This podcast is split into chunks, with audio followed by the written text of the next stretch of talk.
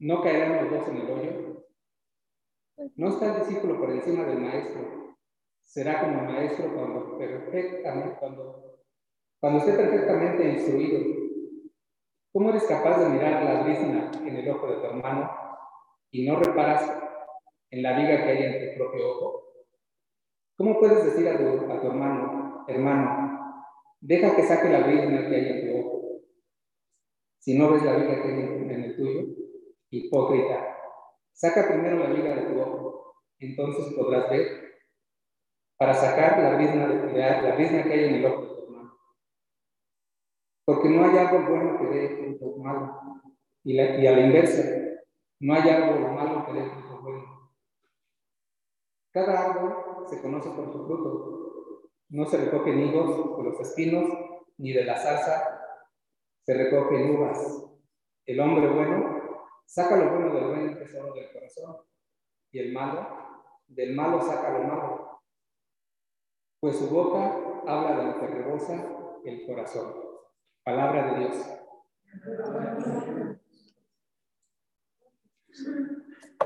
Gloria a ti, Señor Jesús. ¿Verdad?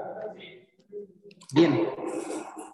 Miren, queridos hermanos, en todas las, este, en todas las parroquias, y no nada más en las parroquias, sino en nuestros hogares, en las casas, a menudo hay mucha gente que suele criticar, pero como estamos ahorita aquí dentro de la iglesia, imagínense, ahorita no está el padre, ¿verdad? Los sacerdotes son muy criticados. Mucha gente los juzga. En este caso ahorita, pues, nuestro sacerdote tuvo una emergencia y mucha gente a veces no entiende que los sacerdotes, miren, tienen que manejar toda una comunidad completa. ¿eh? Tienen muchas actividades. Visitar a los enfermos, este, estar atentos de nosotros, tantas cosas, ¿no? Pero no, no nos damos cuenta que, por ejemplo, eh, si nos ponemos a pensar, por ejemplo, había un, hay un, San Francisco de Asís decía, no, San Antonio de Padua decía, a veces los sacerdotes, cuando se entregan a Cristo, ellos dejan, muchos o algunos tuvieron novia, dejaron a su novia por seguir a Cristo. Otros sacerdotes dejan familia, dejan su ciudad, dejan todo. Y muchos no nos damos cuenta que muchos sacerdotes, no me pongo a pensar en, en, nuestro sacerdote que tenemos ahorita, el padre Juan Manuel. Imagínense cuando él se enferma, solito. Nosotros cuando nos enfermamos, ni siquiera tenemos a alguien que nos cuide, que nos acerque un té. Pero él no. Y así como, como él, hay muchos sacerdotes que se la pasan solitos. Y la, gente y la gente los critica. La gente los juzga. Y la gente les, porque el sacerdote ya hizo una cosa o porque no hizo. O porque hizo las cosas, pero a mí no me gustó cómo las hizo.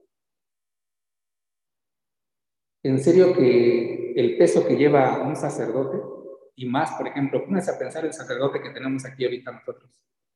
Es una parroquia grandísima, el sector es grande. Y mucha gente no se pone a pensar que es una persona humana, que tiene sentimientos, bueno, esa es una parte de eso, para entrar a lo que es el tema de el discernimiento de este, de este evangelio, ¿verdad? Pero fíjense que no, nada más sucede, sucede con los sacerdotes aquí en la iglesia, sino que también puede suceder en, en el ámbito político. Muchas críticas, mucho, mucha gente juzga. En las escuelas se juzga a los maestros, se juzga a los alumnos. Eh, en nuestras pequeñas comunidades a veces nos juzgamos entre nosotros mismos, criticamos. Cuando hablamos del mal del compañero, cuando hablamos mal del hermano, cuando hablamos mal de la suegra, somos buenos a veces para, para la crítica, ¿verdad? Somos buenos para juzgar. Pero ¿qué tal cuando volteamos, nos volteamos y vemos al espejo?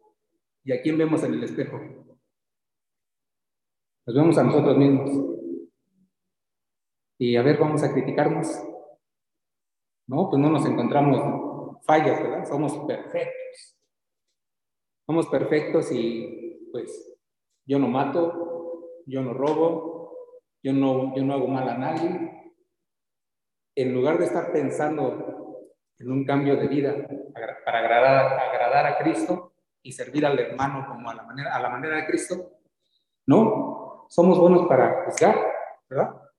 Bueno, pero bueno, les decía hermanos, este Evangelio, miren, a la vez es muy fuerte, pero Cristo lo, lo, Cristo lo, Cristo lo maneja de una manera muy, muy linda para nosotros, porque este Evangelio es para nosotros, para los que estamos escuchando. Ok, pues bien, el Evangelio de hoy nos invita a la autocrítica.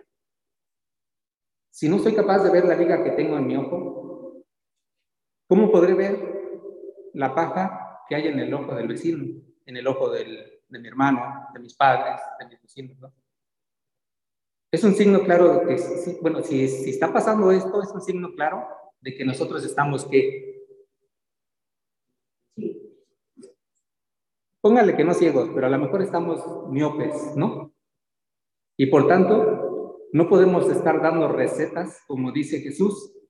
Si un ciego guía a otro ciego, ¿qué pasa? Caen, ¿verdad? Es evidente que un ciego no puede guiar a otro ciego, ni es normal que lo intente. Pero Jesús se refiere a otra clase de ciegos, a aquellos que no ven los acontecimientos ni a las personas con la mirada de Dios y pretenden hablar en el lugar de Dios. Se ponen en el lugar de Dios. Por ejemplo, en el Evangelio de San Mateo, estas palabras que Jesús nos lanza hoy a nosotros, estas palabras en el Evangelio de San Mateo van dirigidas a quienes? A los fariseos especialmente, ¿verdad? En el Evangelio de San Mateo los, destinatarios son los fariseos. Ellos se creían estar, ellos se estar seguros de tener la verdad total. Es más, la vida misma, ¿no? Estaban seguros de la verdad, de la doctrina y la vida, cuando, cuando la realidad era distinta. Pretendían estar por encima del maestro, cuando aún no habían comenzado su aprendizaje. Eso es como para muchos de nosotros, que a veces ya queremos correr cuando todavía no empezamos ni a caminar, ¿verdad? Cuando a veces ya queremos hablar de un tema más elevado y en realidad no lo sabemos. Yo me pongo en ese lugar también. Pretenden estar por encima del maestro cuando aún no han comenzado su aprendizaje. Es más, muchos ni lo, ni lo intentan, muchos ni lo intentamos, ¿verdad? Cuando el ciego, más bien, ¿cuánto ciego ustedes han escuchado o han visto que hay en el mundo que quiere sacar adelante un país o el mundo entero? Por ejemplo, un, por ejemplo, un presidente, ¿verdad? A veces, no voy a hablar de ninguno, pero si, si, si les viene a la mente uno, pues a lo mejor es en el mismo que estoy pensando yo. Pero este, muchos están cegados por su propio egoísmo personal o nacional, cegados por la técnica, por la ciencia mal interpretada o por la propia, propia valía simplemente, cegados por el, por el por su propio Dios, creados por ellos mismos, a su qué, a su medida y a su conveniencia. Cuidado porque eso, esto también nos puede pasar a nosotros si llegamos a querer pensar o ponernos en el lugar de Dios. Entonces, que no podemos, pues, hacer de, estarla haciendo de maestros y querer dando, dando este, consejos a la manera de Jesús, si ni siquiera hemos aprendido a tener un diálogo con Él a través de la palabra de Dios. ¿Verdad? Bien. ¿Quién es nuestro maestro? Indiscutible. El maestro indiscutible. ¿Quién es? Díganlo así otra vez. ¿Quién es? Ok, porque solo cuando estamos formados en la espiritualidad que Jesús nos ofrece, podremos parecernos un poco al Maestro y dar, y dar un buen ejemplo. Quizás, quizás hasta un pequeño consejo, pero un consejo que va a valer la pena. ¿eh? No un consejo a, a, mi manera, no un consejo a lo que yo pienso, no, un consejo, perdón, un consejo a la manera de Cristo. Por ejemplo, es bien común, por ejemplo, que, una mujer que ha sido engañada esta mujer corre a quién, a ver a, ver a quién. Esa mujer, una mujer engañada casi siempre le cuenta sus, sus cosas a su mejor amiga, ¿verdad? ¿Y qué le va a decir la mejor amiga? Déjalo, consíguete otro, ¿qué más? Ojo por ojo, hotel por hotel, cama por cama, ¿verdad? Entonces, fíjense, esos son los pensamientos humanos o consejos humanamente que uno puede dar o que da. Yo les puedo decir en mi testimonio personal, eso le dijeron a mi esposa. Y pues cuando uno no está formada en Dios, cuando uno no está cerca de Dios, la mujer cae. Facilito. Es triste, pero pues es parte de un testimonio que, que Dios, Dios levantó para la gloria de Él. No duele ya eso. Entonces, pero ya cuando estás acercado a Dios, ¿qué es lo que pasa? Tú vas a dar un consejo a la manera de Cristo, ¿verdad? A la manera de Cristo. ¿Cómo vas a, cómo vas a, revertir eso de que, de que pues, págale con la misma moneda? Oye, tú eres mujer, tú tienes dignidad. Dios, te, Dios cuando te creó, cuando te formó, te dio la misma dignidad que a nosotros los hombres. ¿Por qué te vas a ir a revolcar con alguien? Pues que no te valoró. ¿Por qué vas a hacer lo mismo haciéndole creer, haciéndole caso a otras personas? Que en lugar de conducirte hacia el camino correcto, a Dios, al camino derechito, te está mandando a la perdición, ¿verdad? Entonces, hay hermanos, yo les decía que este, este evangelio, este, este discernimiento, está un poco fuerte, pero nos viene para que nosotros hagamos mucha conciencia. Entonces, mm, déjenme recordar un poquito más. En este Evangelio viene una palabra que para muchos puede ser fuerte y para muchos resulta ser un, un insulto. ¿Cuál es esa palabra, palabra que viene aquí? Hipócrita. Hipócrita. Cuidado, porque hay personas bien sensibles y con la piel bien delgadita, y cuando le dicen esta palabra, a pesar de que saben que de verdad, de verdad lo es, todavía se ofenden. Pero fíjense, esta palabra, eh, ¿saben, de, ¿saben qué origen tiene esta palabra? Esta palabra viene del griego. ¿Y qué creen que significa esta palabra? a ver, a ver, échenle, a ver, cinco dólares, digo, cinco pesos a quien conteste. A ver, ¿qué creen que significa? Pues más o menos, ¿saben qué significa la palabra este, hipócrita? Significa actor. ¿Qué? Actor. Actor. Actor. Ajá. Por eso Llamamos hipócritas a todas aquellas personas que hablan o dicen cosas que están muy alejadas de su, de su realidad, de su sentir. Aquellas personas que, que ya se creen que están iluminadas, ¿verdad? Que caminan con una areola así y que sienten que van volando así entre nubes de algodón. Bueno, esa es una canción. Pero, pero muchas personas hablan de esta manera alejadas de su realidad. Bueno, según Isaías Isaías, este, el profeta Isaías, ya nos lo advertía, o más bien Dios ya nos lo decía en el libro de Isaías, ¿verdad? Ah, por medio del profeta Isaías. Dios ya echaba en cara la hipocresía a su pueblo diciéndoles, este pueblo me honra con labios, me honra con los labios, pero su, su corazón está alejado de mí. La hipocresía, ¿verdad? Ya cuando nuestro Señor Jesús ya viene a caminar en esta tierra, Jesús diría, obran para ser vistos por la gente. Se ponen a orar para que la gente los vea. Se ponen a ayunar y ponen cara de, mendigos, de mendigos o ¿cómo se dice? Mendigos. No, mendigos.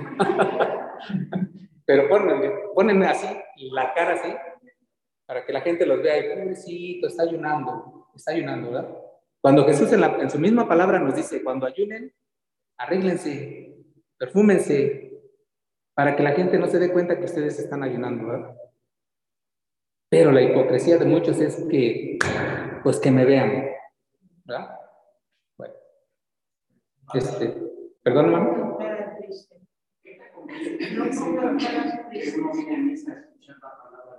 A ver, perdón, no, no lo escuché, hermano, por la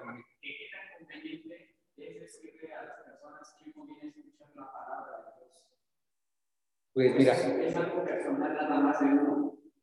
Pues mira, te voy a, te voy a contestar con esto. por ejemplo, cuando, cuando San Francisco de Asís le dice a sus, a sus hermanos monjes, vamos a predicar al pueblo. Y se empiezan a dar vueltas, y se empiezan a caminar alrededor del kiosco, ¿verdad? Sin decir palabra alguna.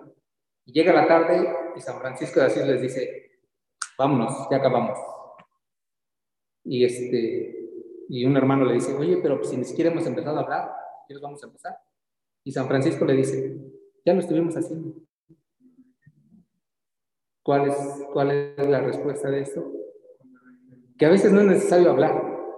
A veces no es necesario, a veces, ¿eh? a veces, no es necesario hablar. A veces con, con tu puro ejemplo es más que suficiente.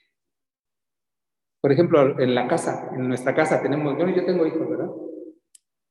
Yo de una y de otra manera ya les hablé a mis hijos de, Dios, de la salvación, de todo, pero mis hijos están en una, una, etapa donde no quieren saber nada de esto. Y si yo estoy ahí, ahí, ahí, ¿qué es lo que voy a hacer? Van a odiar a la iglesia. Entonces, entonces lo mejor, lo recomendable es que vean tu ejemplo. Que vean tu ejemplo. Cuando hacemos el rosario ahí en la casa, tengo un nieto pequeño y no lo obligamos a que esté ahí con nosotros. Él solito está por allá, pero él está escuchando también. Y se le va se le va a quedar.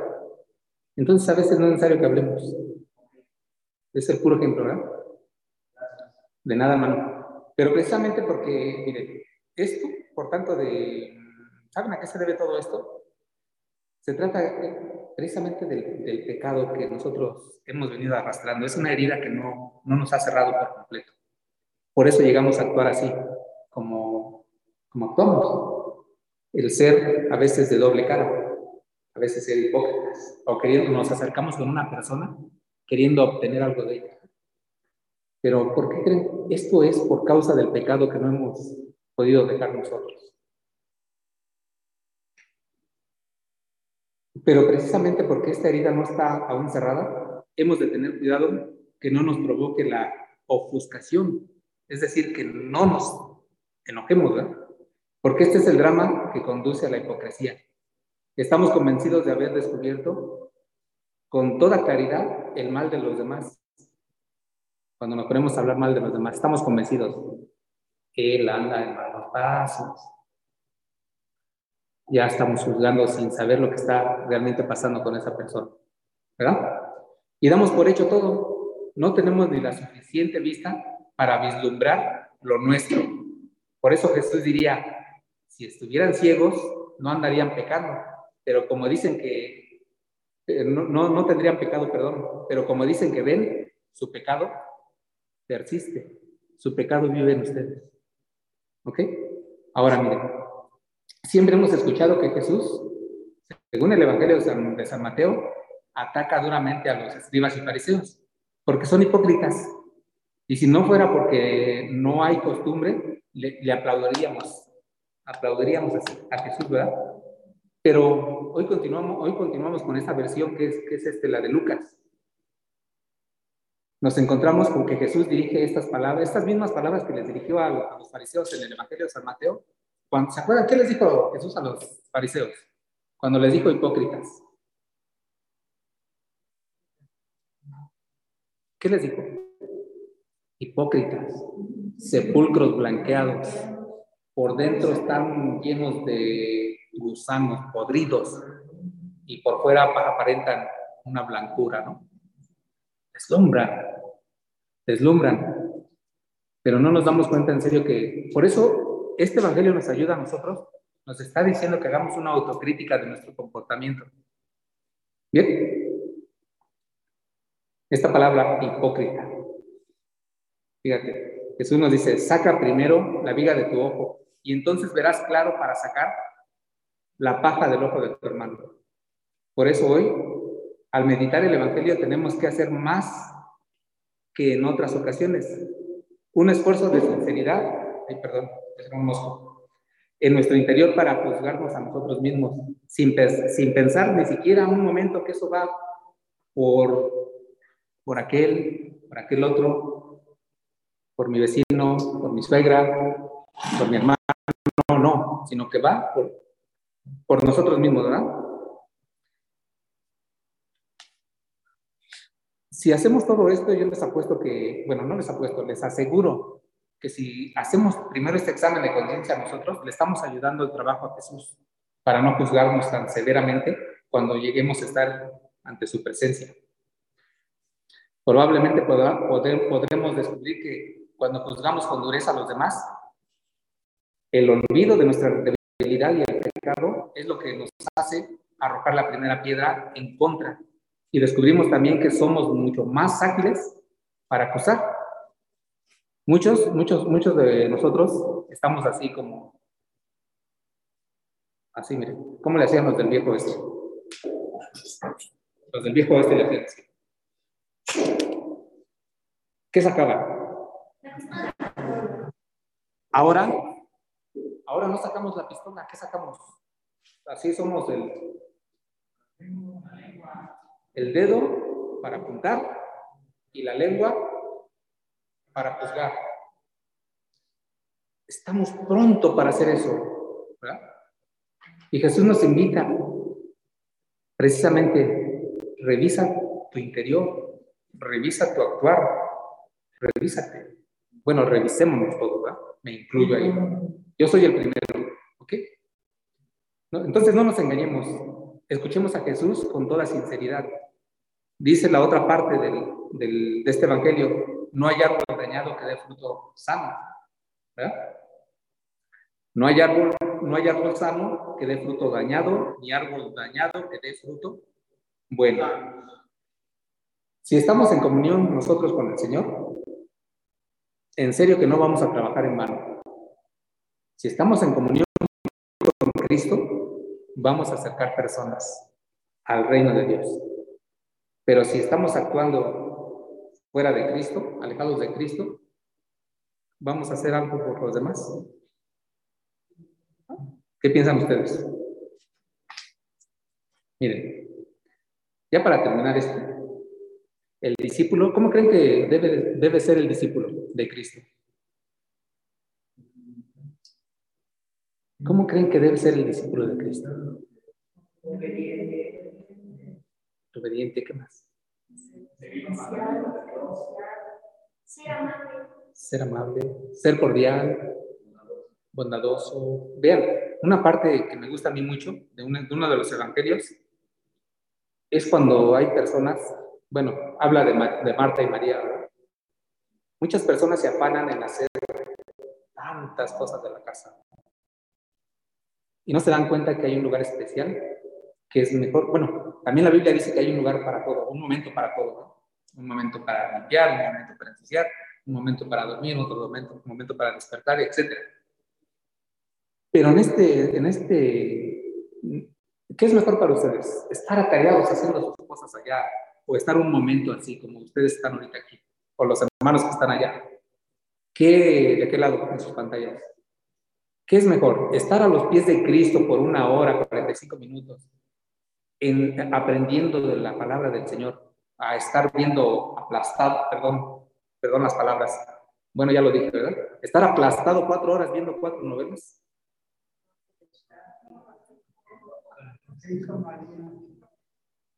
Este, ¿Con quién se identifican? ¿Con Marta o María? Aunque de repente Betty la fea llame mucho la atención, pero es mejor estar con Cristo, ¿sí o no? ¿Verdad? Entonces, miren, el discípulo de Cristo ha de tener, por lo tanto, su propia manera de ser. La de que, la de, la de que nosotros somos bautizados en, este, esta iglesia católica. El Cristo, del, perdón, el bautismo que nuestro Señor Jesucristo nos prometió a nosotros, ¿verdad? Todo lo que dice, cómo lo hace. Miren, todo lo que decimos nosotros, todo lo que, lo que hacemos, repercute en los demás. Todo. Y no nada más en los demás, Podemos dañar a la iglesia, podemos dañar hasta al propio sacerdote que está poniendo nuestra confianza en nosotros. Por eso una de, una de las partes fundamentales de un discípulo, o sea, de todos nosotros, de todos ustedes que están allá, todos nosotros, es una condición que nos formemos. Pero no formarnos en la cola de las tortillas, no, formarnos en la palabra del Señor, en aprender la palabra del Señor. Dice, hay un, hay un, hay un tema que se llama, ustedes son del mundo, pero ya no están en el mundo. El Señor nos llama a ya no ser del mundo, a pesar de que estamos en el mundo. Estamos comprometidos con el mundo, pero más bien debemos estar comprometidos con el mundo, pero a la manera de Cristo. Ser parte del equipo de Cristo para acercar a las personas más alejadas de Cristo. Y así poder decir, algún día, esa persona, yo la invité, y ahorita ya aceptó a Cristo y se está ganando su salvación. Hermanos, esta es una, esta, háganme cuenta que esta es una parte de la reflexión de este evangelio. Imagino que cuando se las toquen en misa se las van a ampliar, o los sacerdotes, los sacerdotes saben más. Pero, vuelvo a repetir, esto es una invitación a una autocrítica personal. No se ofenda a nadie, se los pido por favor, no se ofenda a nadie, la palabra hipócrita el Señor la repite unas cuantas veces aquí en la Biblia. Una para los que se creen mucho y otra para nosotros, pero esto lo hace por nuestro bien. O sea, si como ustedes que tienen papás, que tenemos hijos, ¿ustedes nunca le han dado unas margaritas a sus hijos? ¿Y por qué lo hacen? Por su bien, ¿verdad? O sea, para que no se pierdan, a veces para que no se pierdan. Antiguamente, no eran unas margaritas. Antiguamente era el, se quitaban el cinturón y sopas, ¿no? Hasta lo mojaban para que quedara marcado bien bonito. Ahora el cable de la plancha. Y era, era por nuestro bien. Así que hermanos, no lo tomen a mal. Las palabras que viene Cristo es palabra de Dios, ¿verdad? Y es para nosotros.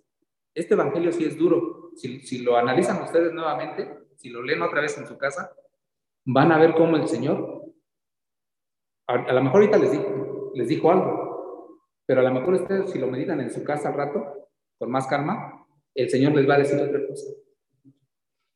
Y la palabra de Dios no crean que es la misma de ahorita, no. Ya leímos el mismo evangelio, pero la palabra tiene muchas cosas. Entonces, hermanos, en el amor de Cristo, yo los invito a que hagamos este, este evangelio de nosotros, que tomemos esta palabra para nosotros, que hagamos nuestra, nuestra autocrítica y acerquemos a personas más a Cristo. ¿Sale? Bueno, la otra parte de la lectura divina es